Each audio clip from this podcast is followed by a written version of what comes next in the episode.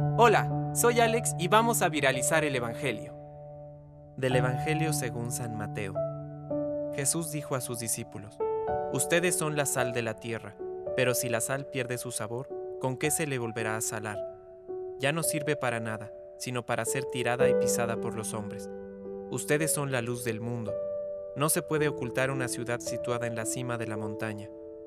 Y no se enciende una lámpara para meterla debajo de un cajón, sino que se la pone sobre el candelero para que ilumine a todos los que están en la casa.